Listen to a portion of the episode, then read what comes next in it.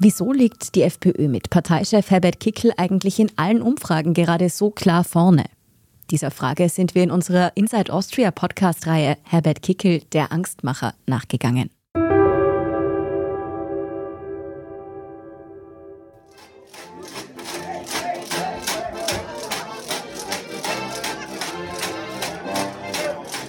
Im Frühling dieses Jahres geht ein Video viral.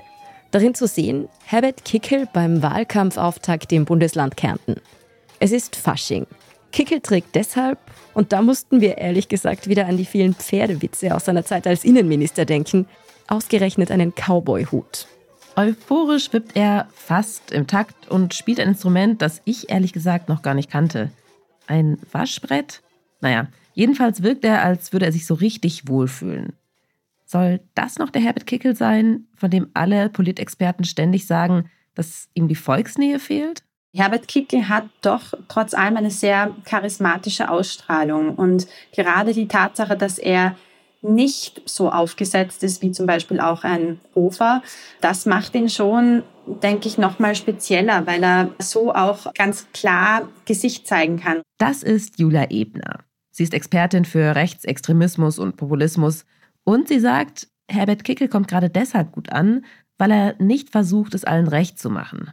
Und auch ganz klar sich zum Beispiel gegen die Opposition stellen kann oder gegen sogenannte politische Gegner auftreten kann, ohne hier mit der Wimper zu zucken und ohne notwendigerweise einen freundlichen Ton zu bewahren oder zu versuchen, bei jemandem besonders gut anzukommen. Und das funktioniert. Im Jänner 2023 landen die Rechtspopulisten bei der Landtagswahl in Niederösterreich bei 24 Prozent. Das ist ein Plus von 9 Prozent. Und sie werden Juniorpartner der ÖVP in der Koalition. Einige Monate später Wahlen in Salzburg. Da fällt das Ergebnis ähnlich gut für die Freiheitlichen aus. 26 Prozent. Ebenfalls Regierungsbeteiligung danach. Also der Faktor Kickel bei den Wahlerfolgen in Niederösterreich und im Bundesland Salzburg, der ist sicherlich mit ausschlaggebend gewesen. Auch im bundesweiten Trend gehen die Umfragewerte für die FPÖ mit Kickel so richtig durch die Decke.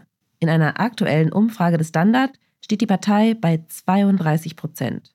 Dazu muss man sagen, nicht alles an dem Erfolg hat natürlich mit dem Parteivorsitzenden zu tun. Die FPÖ profitiert auch von den vielen Krisen, die Österreich gerade beschäftigen. Wir sind gefühlt aus der Pandemie noch gar nicht raus. Dann sind wir in den Krieg rein geschlittert. Dann gab es wieder mehr Menschen, mehr Geflüchtete, die auch nach Österreich gekommen sind. Die ÖVP hat dieses Thema vergangenes Jahr sehr groß gemacht.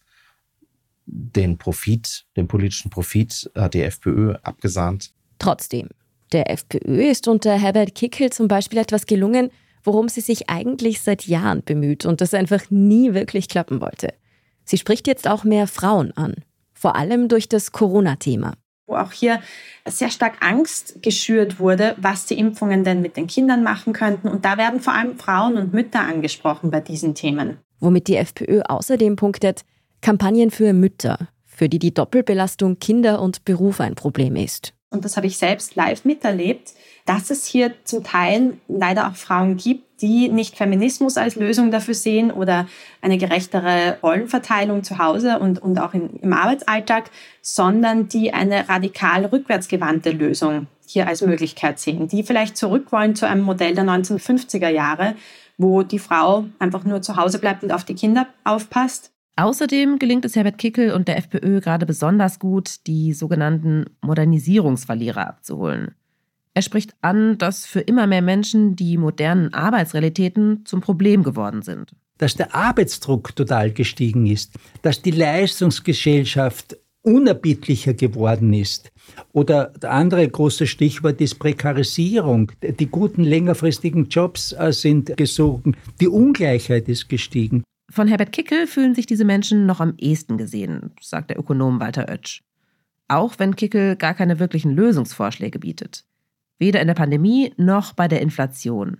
Aber in der Opposition reicht es für seinen Erfolg, gegen die Politik der sogenannten Eliten zu sein. Weil alle anderen Parteien diese Dinge längst geopfert haben, weil ihnen alle diese Dinge nichts mehr wert sind weil sie sie verraten und verkauft haben, liebe Freunde. Und dieser Verrat und dieser Verkauf, das war die Eintrittskarte in die schöne Welt der Eliten und der Schickeria. Das heißt, die Krise der Rechtspopulisten ist immer, wenn sie an politische Macht kommen. Die Krise der Rechtspopulisten ist, wenn sie an die politische Macht kommen. In Österreich konnte man genau das jedenfalls bisher immer beobachten. Jede Koalition auf Bundesebene, an der die FPÖ beteiligt war, ist bislang vorzeitig geplatzt. Aber was passiert, wenn Kickel wirklich wieder an die Macht kommen sollte? Nicht mehr nur als Innenminister, vielleicht sogar als Bundeskanzler?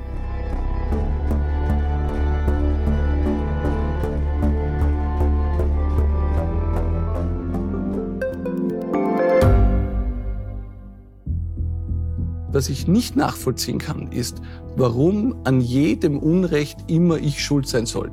Ein Korruptionsskandal jagt den anderen. Österreich hat in den letzten 30 Jahren viel über Klimaschutz gesprochen, aber zu wenig getan. Die Politik verschläft die Klimakrise. Die Behörden haben alles richtig gemacht. Fehler vergisst man, statt daraus zu lernen. So sind wir nicht. So ist Österreich einfach nicht. Aber wie ist Österreich dann? Das wollen wir bei Inside Austria herausfinden. Wir blicken auf die großen österreichischen Skandale. Von Ibiza bis Ischgl. Wir wollen wissen, wer dafür in der Politik die Verantwortung trägt. Und wir schauen genau hin, wo Österreich über seine Grenzen hinaus mitmischt. Vom Wirecard-Skandal bis zum Ukraine-Krieg. Das ist Inside Austria von Standard und Spiegel. Jeden Samstag eine neue Folge, überall, wo es Podcasts gibt.